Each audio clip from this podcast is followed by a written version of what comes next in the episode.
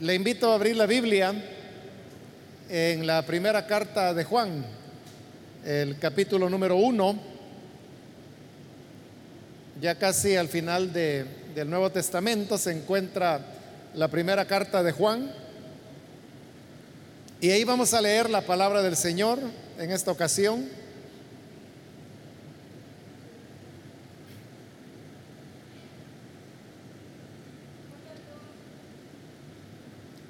Dice la palabra de Dios en primera de Juan, capítulo 1, versículo 8 en adelante.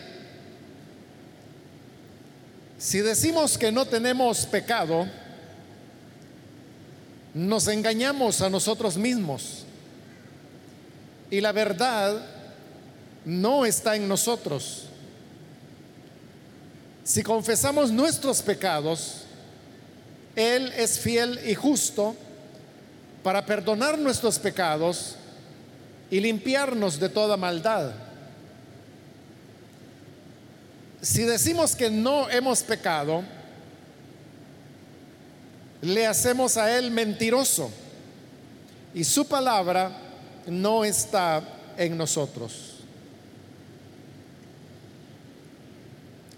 Solamente eso leemos, hermanos. Pueden tomar sus asientos, por favor.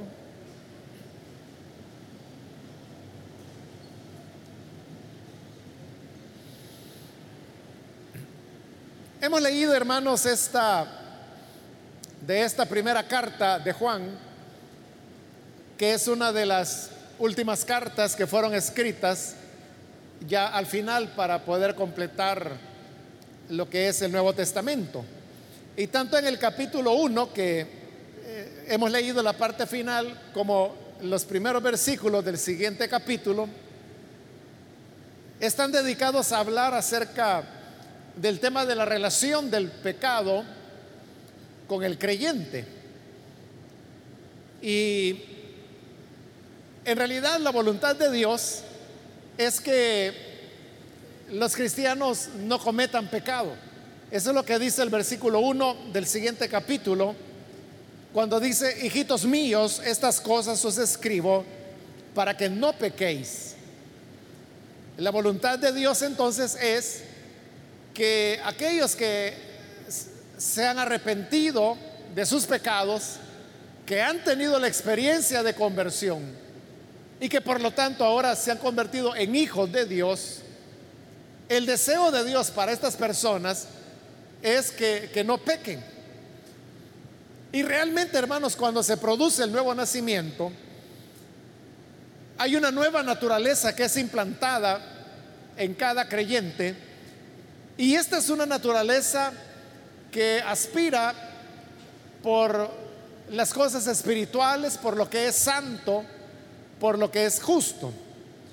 De tal manera que no es la intención de ningún creyente, de nadie que haya nacido de nuevo, de nadie es la intención de querer pecar o continuar en, una vida de práctica de pecado. Es verdad que el creyente puede experimentar tentación, puede experimentar atracción del mal, puede sentir deseos de hacer lo incorrecto a los ojos de Dios, pero eso es lo que se llama tentación. Esta tentación, la palabra del Señor nos enseña cómo nosotros podemos resistirla. El Señor Jesús, por ejemplo, recomendó a sus discípulos la oración como un elemento que les podía mantener firmes frente a la tentación. Él les dijo, el espíritu está dispuesto, pero la carne es débil. Y luego les recomendó, velen y oren para que no caigan en tentación. Entonces, la oración es uno de los recursos, no el único, pero uno de los recursos que tenemos para poder vencer la tentación.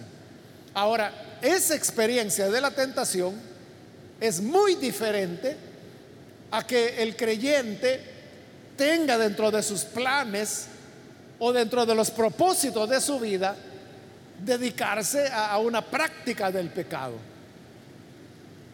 ¿Por cuestiones de descuidos, por debilidades que son propias de la naturaleza humana, el creyente puede cometer pecados, pero no es porque él lo decidió o él así voluntariamente dijo, no, yo lo que quiero es rebelarme contra Dios.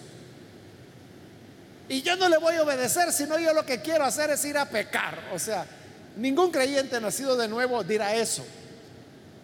Si alguien lo dice, es porque será religioso, pero no es una persona que ha nacido de nuevo.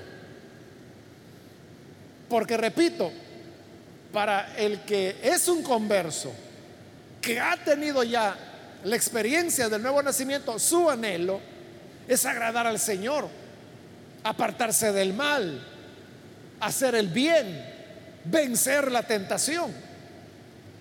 Eso es lo que desea toda persona nacida de nuevo.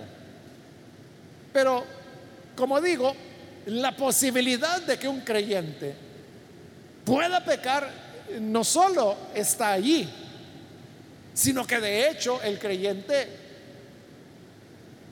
por descuidos, como le dije, por su debilidad, incurrirá en pecados, aunque no sea ese su deseo. Eso es lo que dice el versículo 1 del capítulo 2. Porque no solo dice, estas cosas os escribo para que no pequéis, sino que enseguida añade, y si alguno hubiere pecado. Es decir, que aunque la voluntad de Dios es que no pequemos, puede ser, dice la misma carta, que alguno haya pecado. Ahora, cuando un creyente ha pecado, aquí es donde entra el tema, que como le decía, es el que desarrolla este primer capítulo y parte del capítulo 2 de Primera de Juan. ¿Cuál debe ser la actitud del creyente frente a esos pecados que cometemos por nuestra propia nuestro propio descuido? En los versículos que hemos leído, en dos oportunidades se nos dice que es importante no negar cuando un pecado se ha cometido. En el versículo 8 ahí dice, si decimos que no tenemos pecados. Y luego en el versículo 10 dice, si decimos que no hemos pecado. Es decir, que en estos versículos 8 y 10 se está hablando de cuál es la actitud incorrecta. Y en el versículo que queda en medio, que es el 9, ahí se nos está diciendo cuál es el camino correcto. Pero veamos primero las actitudes incorrectas. Dice, si decimos que no tenemos pecado, es decir, que cuando el creyente falla, comete un pecado, lo peor que puede ocurrir, dice la escritura, es que diga que no pecó. ¿Por qué razón? Dice el versículo 8,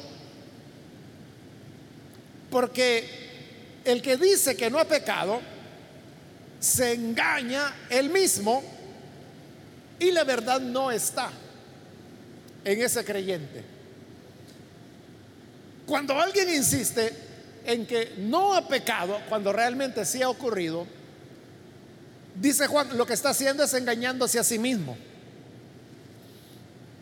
Y hay personas, hermanos, que una mentira la repiten una y otra y otra y otra y otra vez, la repiten tanto que hay un momento en que la persona se vuelve esclava de su propia mentira y comienza a creer la mentira que inició, de manera que la da por cierta entonces, ¿qué es lo que está ocurriendo ahí? Que esta persona se está engañando ella misma.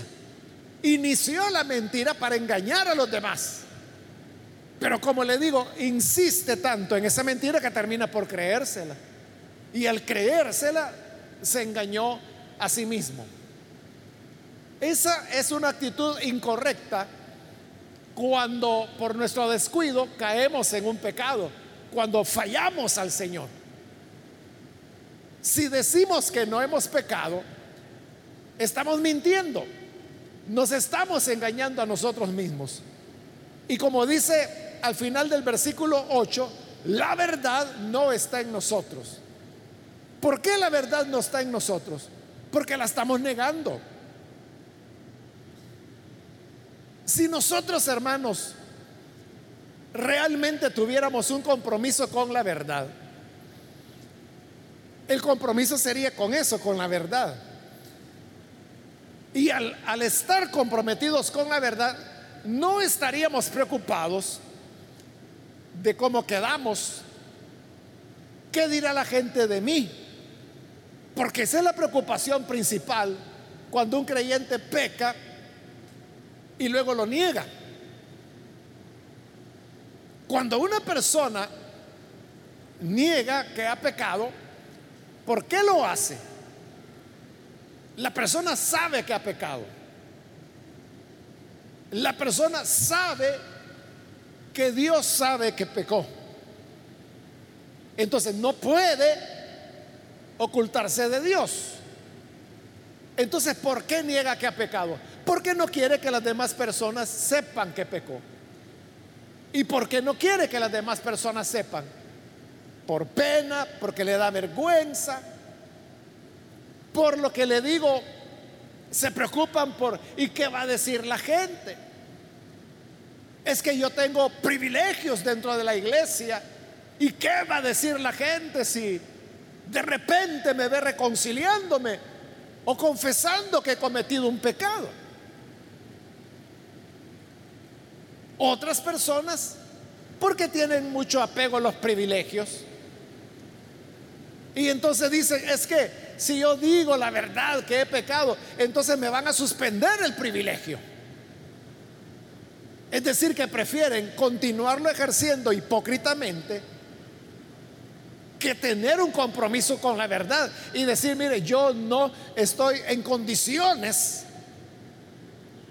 para ejercer el privilegio en este momento. Lastimosamente, hermanos, este es un hábito bastante frecuente. El de las personas que, que niegan el pecado. Siempre dicen que no.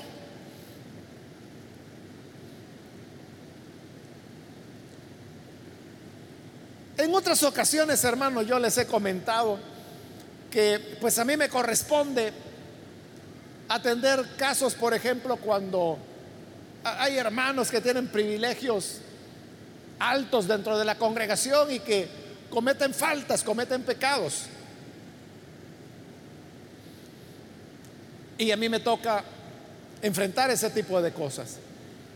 Y esto, hermanos, eh, es algo que me ha correspondido por décadas, décadas, caso tras caso, tras caso, tras caso. Pero en alguna oportunidad lo he dicho y hoy lo vuelvo a repetir, que en todos esos casos solamente, yo recuerdo una sola persona, un solo hermano, que no solamente reconoció que había pecado, es decir, él tomó la iniciativa. O sea, él no, no estuvo en esa expectación a saber si me vieron, a saber si se dieron cuenta.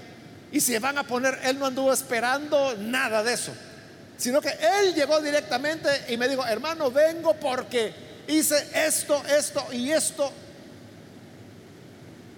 Y necesito confesar la situación. Entonces, me dijo, me explicó la, falta que había cometido. Un hermano que tenía un privilegio importante. Entonces, bueno, yo le dije, qué bueno hermano que lo hizo, usted tomó la iniciativa.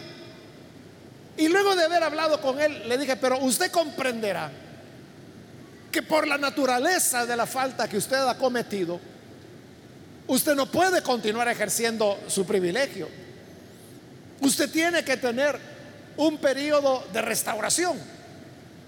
Y entonces él me dijo, sí, por favor, hermano, yo necesito esa restauración, necesito que me discipline, así que por favor, dígame, ¿Cómo va a ser?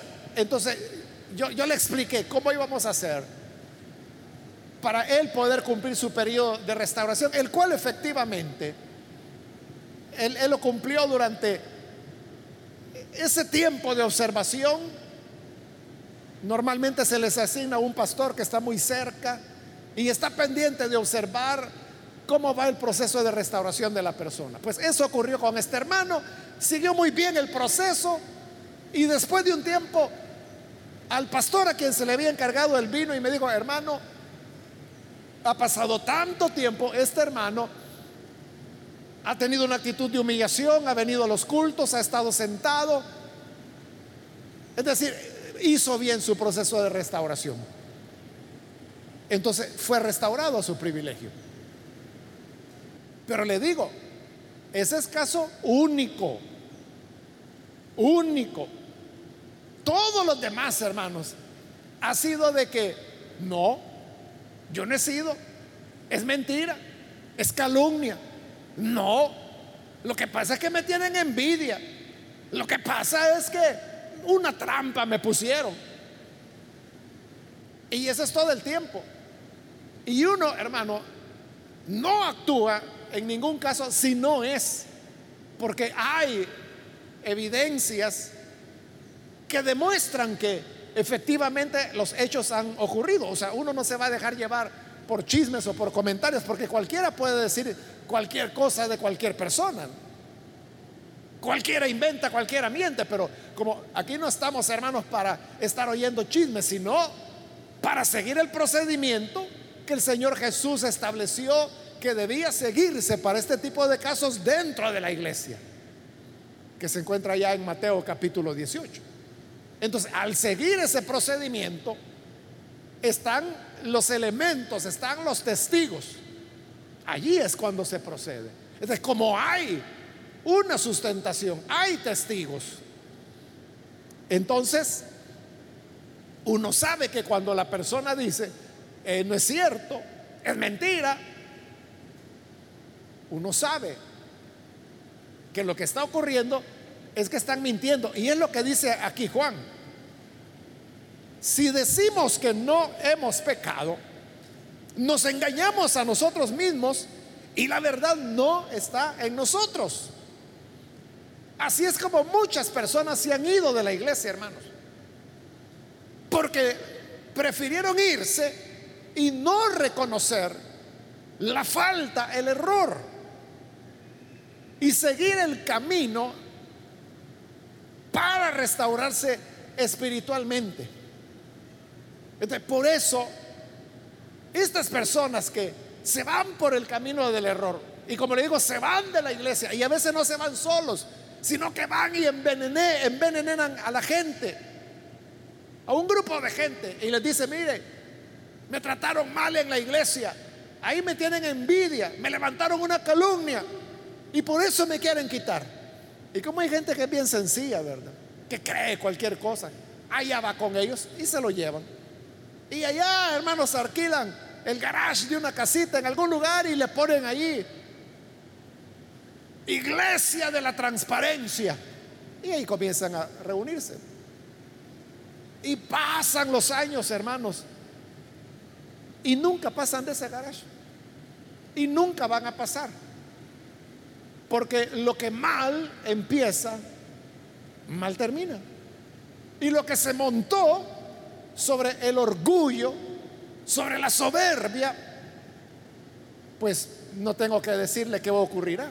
Usted sabe que la palabra del Señor dice que Dios da gracia al humilde, pero resiste al soberbio.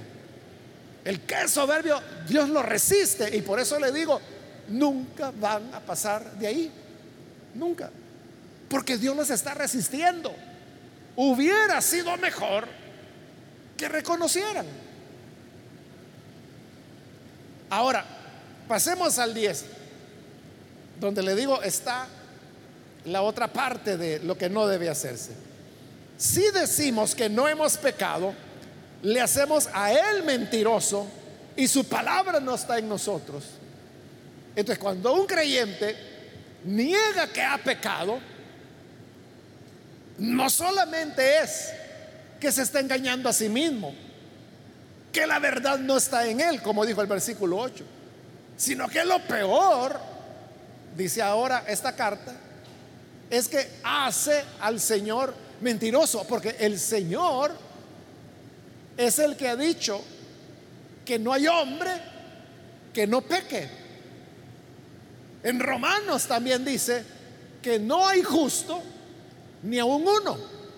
Es el Señor el que está diciendo que no hay nadie que nunca peque. Al contrario, lo que Él está diciendo, hijitos, no pequen. Pero si alguno ha pecado, hay solución, hay remedio, arreglemos las cosas. Pero la manera de arreglarlo no es diciendo que no se ha pecado. Porque entonces yo estoy haciendo al Señor mentiroso cuando yo digo, no, no, mire, si yo nunca he pecado. Estoy negando, estoy diciendo que entonces mintió el Señor cuando dijo que no hay hombre que no peque. Y luego dice, y su palabra no está en nosotros, porque es la palabra del Señor la que establece que no hay justo ni aun uno, o que no hay ninguna persona que nunca peque. Todos vamos a fallar de una manera u otra. No es entonces el camino de negar el pecado. Si no ese es el camino, hoy sí, vamos al versículo 9, que es donde dice cuál es lo correcto. Dice, si confesamos nuestros pecados, Él es fiel y justo para perdonar nuestros pecados y limpiarnos de toda maldad. Lo correcto es confesar el pecado. ¿Y qué significa confesar? Significa reconocerlo. Es cuando la persona tiene la sencillez, la honestidad de decir, sí, es cierto. De cuando confesamos el pecado, el Señor nos perdona. Si no confesamos, esa es una carga que vamos a llevar todos los días de nuestra vida. Estaba leyendo, hermanos, de, de una señora que tenía dos hijos pequeños. Y la señora le dijo a uno de sus niños, le dijo, ve a la tienda y que te den fiado un bote de vinagre. Y el niño salió a la tienda, pero su hermanito mayor salió con él. Dijo, voy a ir con él para que no vaya solo. Entonces llegó el niño a la tienda y le dijo, dice mi mamá que si le puede fiar un bote de vinagre. Y la persona de la tienda dijo, sí, le dijo, le entregó el bote. Y ella iba el niño de regreso con su hermano a casa con el bote de vinagre, pero en el camino sucede que se le cayó y se le rompió. Y obviamente todo el vinagre se perdió. Y el niño asustado, ahora ya no hallaba qué hacer. Pero como allí estaba su hermano menor, le dijo, ¿y ahora qué voy a hacer? Porque mi mamá me va a regañar porque rompí el bote. Y su hermano, que era un poco mayor, le dijo, no le dijo, anda otra vez a la tienda y decirle que te fíe otro bote. Y lo llevas a la casa y mamá nunca va a saber que se te quebró uno. Entonces hizo el niño eso, fue de nuevo a la tienda y le dijo a la señora, dice mi mamá que si le fía otro bote de vinagre. Sí, le dijo la señora y le entregó el bote. lo tomó el niño y llegó a la casa y le dijo, mamá, aquí está el bote de vinagre. Y la mamá contenta lo recibió. Pero solamente su hermano mayor sabía lo que había ocurrido, sabía la verdad. Y como usted sabe que, las madres le asignan a los niños tareas que tienen que hacer en la casa, a veces que tienen que barrer, a veces que tienen que lavar los platos, limpiar tal cosa. Entonces la mamá vino y le dijo un día al niño mayor, mira, ahí limpias por favor la cocina. Y entonces vino el hermanito mayor y le dijo al menor, mira, limpia la cocina, le dijo. Y el niño le dijo, no, si a vos te dijo mamá que la limpiaras, vos la vas a limpiar. Porque si no la limpias, yo le voy a decir a mamá lo que pasó con el vinagre. Acordate del vinagre. No, no, no, no le vayas a decir. Entonces fue el niño menor y limpió la cocina. Después la mamá le puso otra responsabilidad al niño mayor. Y le dijo, mira, lava los platos. Y fue el niño mayor y le dijo al menor, mira, ve a lavar los platos. No, no, si fue a ti. Que mamá dijo que los lavaras. Vinagre, vinagre le decía. Está bien, le decía el niño menor. E iba a lavar los platos. Y así lo tuvo, hermanos.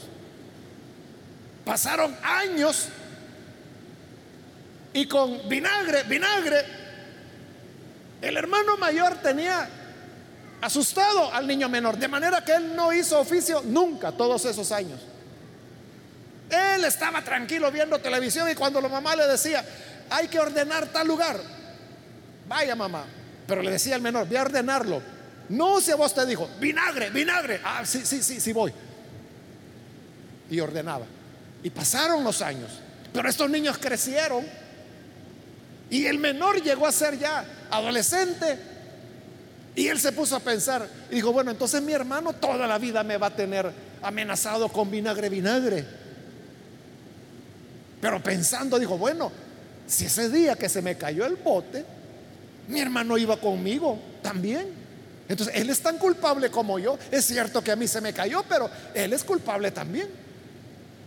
Entonces fue y le dijo a su hermano mayor, mira, ya no me vas a estar extorsionando con vinagre, vinagre. Porque vos también ibas ese día que se me cayó el bote. Así que si le dices a mamá del vinagre, yo le voy a decir que tú también andabas ahí. Y viene el niño mayor y le dice, no, le dice. Si mira, le dijo, lo que pasó es que al día siguiente de eso, mi mamá fue a pagar a la tienda y le tocó pagar dos botes de vinagre. Y como yo soy el mayor, ella vino y me preguntó y me dijo, ¿por qué eran dos botes? Y yo le conté que tú habías quebrado uno y que por eso hubo que pedir el otro. Y mamá entendió y ahí lo dejó. Ya lo había pasado por alto la señora hacía años. Y el otro todavía asustado con vinagre, vinagre. Pero ¿cuál había sido la diferencia? La diferencia es que el mayor confesó, le dijo a la mamá. Le dijo, es que a mi hermanito se le cayó el bote, lo rompió. Y yo le dije que fuera a pedir otro. Y la señora, ah, vaya, está bien, dijo la señora. Ahí terminó. Pero como aquel niño pensaba que nadie lo sabía, no quería confesar. Entonces estuvo sometido a temor años. Porque su hermano lo asustaba cuando le decía vinagre, vinagre. Así es aquel que no confiesa su pecado. El que no confiesa su pecado nunca va a tener paz. Siempre va a sentir que alguien lo está siguiendo. Que alguien lo va a juzgar. Hace unos años atrás, no, muchos, pero algunos años, o sea, esto es real, real, hermano. Hay por ahí un predicador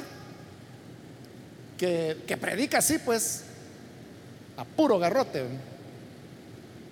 Pero la gente que es así, garrotera, como se dice, o sea, normalmente no, no tienen una vida genuinamente espiritual.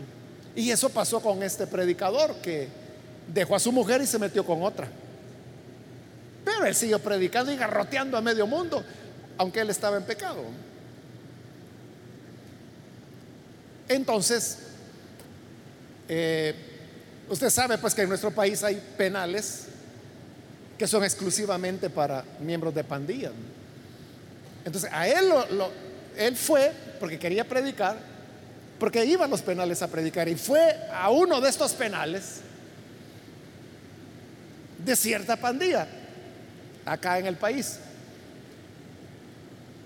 Esto que le estoy contando fueron ellos mismos, o sea, en una ocasión que yo fui a predicar a ese penal, los mismos muchachos que estaban, ellos me contaron esto que le estoy diciendo. Entonces vieron que llegó este fulano y que quería predicarles. Y entonces lo dejaron entrar porque él tenía los permisos para poder entrar. Entró. Pero cuando ya estaban adentro, entonces todos estos jóvenes, miembros de pandilla, le dijeron, mire hermano, usted viene a predicarnos, ¿verdad? Sí, ah, vaya. Entonces, pero primero pase, pase por acá. Queremos platicar con usted. Y ellos mismos me contaron que lo sentaron y ellos se sentaron delante de él y le dijeron, así que usted viene a predicarnos a nosotros. Sí, le dijo él. ¿Y cómo es que usted nos va a predicar si usted es un gran adúltero? No. ¿Cómo que no? Nosotros sabemos, porque usted sabe que las pandillas todos saben. Su esposa se llama fulana y usted la dejó en tal fecha y ahora está con esta mengana y usted vive en tal lugar. Así que usted está en adulterio y hoy quiere venirnos a predicar. Mire qué vergüenza, hermano. O sea, los jóvenes estos terminaron reconviniendo al predicador. A eso me refiero cuando digo que el que no confiesa sus pecados, esto le va a ocurrir en cualquier momento. En cualquier momento alguien va a aparecer y le va a sacar todos los antecedentes que tenga. Pero si confesamos nuestros pecados, dice la escritura, Él es fiel y justo para perdonarnos y limpiarnos de toda maldad. Vea que dice que es fiel y es justo. Fiel en el sentido de que aunque nosotros pecamos, no por eso Él nos va a desechar. No por eso nos va a abandonar.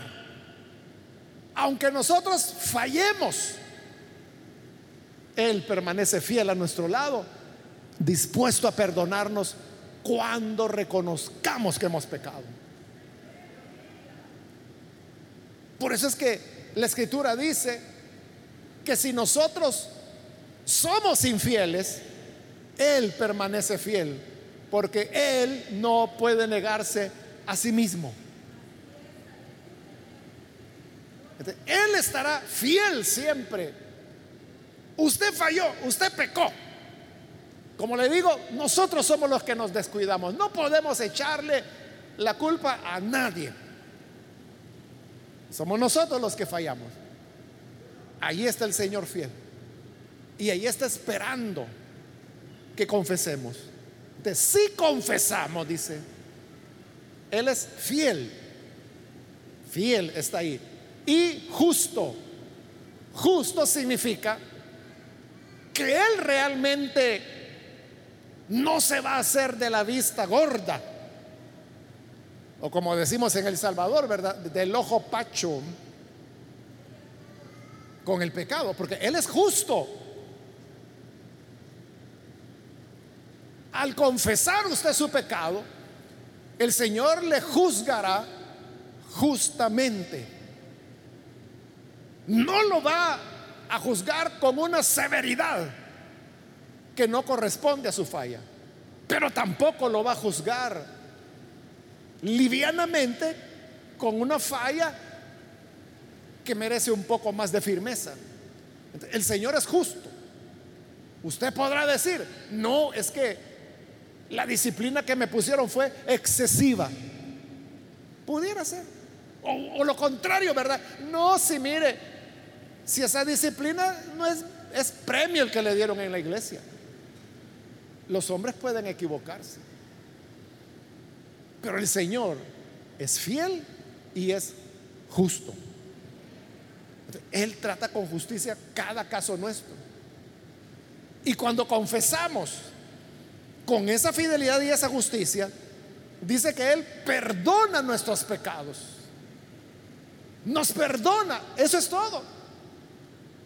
Note, el Señor no está pidiendo sacrificios, no está pidiendo que nos rompamos la espalda con un azote. Solo nos pide que confesemos.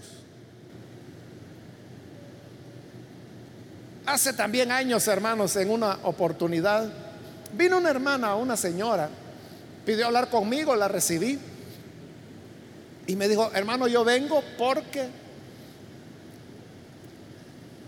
yo fui seducida, me dijo, por un hermano de aquí de la congregación que también tenía un privilegio importante.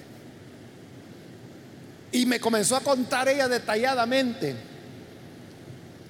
lo que él le había dicho, las palabras que le había dicho, o sea, todo lo que había ocurrido y cómo la sedujo y llegaron al pecado. Pero el hermano de quien ella me estaba hablando, o sea, yo lo conozco muy bien y le tengo mucho aprecio. Y lo conozco también que yo sé cuáles son sus palabras, sus frases, sus expresiones. Y las frases que ella me estaba diciendo eran las que él usaba. Entonces yo sabía que esta hermana no estaba inventando las cosas. Porque exactamente lo que ella me decía que él le había dicho eran las palabras y las frases que él usaba. Entonces yo sabía que ella no estaba mintiendo. Entonces yo le dije, gracias hermana por haber venido. Entonces yo voy a hablar con él porque no está bien lo que ha ocurrido y vamos a buscar una salida.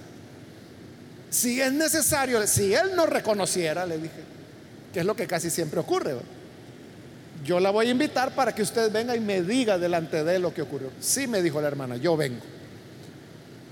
Entonces, al día siguiente mandé a llamar al hermano y le dije, mire, vino esta hermana que se llama fulana, vive en tal lugar, y dice que esto, esto y esto pasó.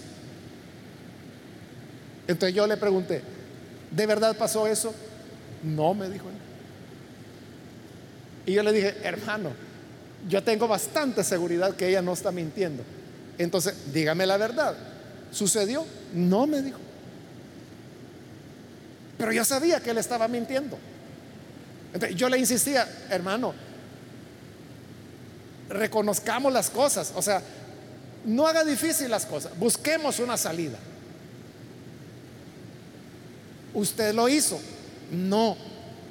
Bueno, después de algunos minutos y que yo estuve tratando de hacerle razonar, le hice mención de este pasaje. Es que mire, lo que el Señor lo que quiere es que usted confiese, que reconozca. Entonces él comenzó a cambiar ya sus palabras. Y me dijo, es que hermano, yo sé, me dice que si yo reconozco, entonces me va a disciplinar. Y yo le dije, es que si usted cometió una falta, usted necesita un proceso de restauración. Sí, me dice, pero no me vaya a quitar, me decía, refiriéndose a su privilegio. Y yo le decía, es que todo depende de que si usted confiesa o no confiesa. Bueno, ya casi estaba confesando, ¿verdad? Pero no lo había hecho formalmente. Pero si usted le digo, reconoce que es lo que el Señor quiere, entonces podemos salir adelante. Y él me decía, vaya, me dice, pero si le digo, no me va a cortar la cabeza, ¿verdad? Me decía. No, le digo, si yo no corto cabezas, lo que queremos es la restauración espiritual. Bueno, le costó, pero ahí al rato me dijo, sí, me dijo, es cierto, todo lo que le dijo el hermano es cierto. Y yo le pregunté, ¿y usted se arrepiente de lo que hizo? Sí, hermano, me dice. Me siento mal. Incluso me dijo, me siento mal de haberle estado mintiendo aquí diciéndole que no era cierto, cuando sí era cierto. ¿Usted se arrepiente? Sí, me dijo. ¿Y usted quisiera pedirle perdón al Señor en este momento? Sí, me dijo. ¿Quiere que ore por usted para que usted le pida perdón y se reconcilie con el Señor? Por favor, me dijo. Entonces se puso de rodillas, lloré por él, él se puso a llorar. Yo lo vi quebrantado, verdaderamente. Era una oración sincera, él estaba de verdad reconciliándose con el Señor. Y cuando ya terminamos de orar, entonces yo le dije, pues hermano, le dije, siga adelante, cuídese, no comete estas faltas. Y él me dijo, ¿y estuvo? Me dijo, sí, le dije yo. De veras, ya estuvo, me dijo. Sí, le digo yo. Entonces no me va a castigar. Y no, ella se arrepintió, pues. Y no, ella le pidió perdón al Señor. Ya me dijo usted, es que eso es lo que el Señor quiere, si confesamos nuestro pecado. Usted ya lo confesó, ya se arrepintió, ya pidió perdón, ya se reconcilió. Por eso le digo, siga adelante. Y cuídese, no vuelva a cometer una falta así. Y eso fue todo. Eso, hermano, como le digo, fue hace años. ¿Qué le digo si trato de recordar 12, 13 años atrás, algo así? Nunca más el hermano volvió a fallar. Aquí está en la iglesia todavía. No está aquí porque no pertenece a este distrito. Pero eso en realidad es lo que Dios quiere. De todo el problema con el ser humano es el no querer confesar. Pero hoy el Señor nos envía su palabra y nos hace reflexionar para que demos los pasos adecuados. Si decimos que no hemos pecado, ahí estamos mal. Te engañas a ti mismo. Estás diciendo que el Señor es mentiroso. La verdad no está en ti. La palabra del Señor no está en ti. Qué, complicación. Pero si confiesas, Él es fiel y justo para perdonarte de todo el pecado y limpiarte de toda maldad. En verdad, Él te perdonará. Vamos a cerrar nuestros ojos. Y antes de orar, quiero invitar a las personas que todavía no han recibido al Señor Jesús. Pero usted ha escuchado hoy la palabra y ha comprendido la importancia de ser honestos delante de Dios. Cuando negamos el pecado o decimos que no hemos hecho nada, a Dios no lo engañamos porque Dios sabe la verdad. Nosotros nos engañamos a nosotros mismos y estamos oponiéndonos al Señor. Por el contrario, si confesamos, si tenemos ese espíritu dispuesto, el Señor tendrá misericordia. Nos perdonará nuestros pecados y nos limpiará de toda maldad. Si hay alguna persona que necesita venir hoy para recibir a Jesús como Salvador, yo le invito para que en el lugar donde está se ponga en pie y así podamos orar por usted. Cualquier amigo o amiga que hoy necesita el perdón del Señor, tan solo póngase en pie ahí en el lugar donde está. No es necesario que venga aquí al frente, no tiene que moverse. Ahí donde está, solo póngase en pie para nosotros poder verlo y así orar por usted, saber que hay alguien por quien debemos orar. ¿Necesita hacerlo? Póngase en pie. Muy bien, ahí atrás hay un hombre, Dios lo bendiga. Alguien más que necesita venir al Señor, puede ponerse en pie. Otra persona, hay perdón para todo aquel que es honesto delante del Señor. También si usted quiere hoy acercarse al Señor, es el momento de hacerlo. Muy bien, aquí hay otra persona, Dios le bendiga. Alguien más que necesita hacerlo. O si usted se alejó de Jesús y hoy necesita reconciliarse, puede ponerse en pie también. Muy bien, ahí atrás hay otra persona, Dios lo bendiga. Alguien más puede ponerse en pie. Ya sea que es primera vez que lo hace o si se está reconciliando. Póngase en pie. Vamos a orar en este momento. Padre, gracias te damos por las personas que se han puesto en pie en este lugar, como también aquellos que a través de los medios de comunicación se están uniendo a esta oración para entregar sus vidas a ti. para consagrarse a ti en verdad, en honestidad. A todos los que confiesan sus pecados. Gracias Señor porque en tu fidelidad y en tu justicia les perdonas sus pecados, les limpias de toda maldad y ayúdanos a todos, a tu pueblo, para que siempre tengamos esta disposición abierta de no negar las faltas, no negar los pecados, sino que ser sinceros y prontos a confesar, pues confesando alcanzaremos misericordia. En el nombre de Jesús nuestro Señor lo pedimos. Amén amén.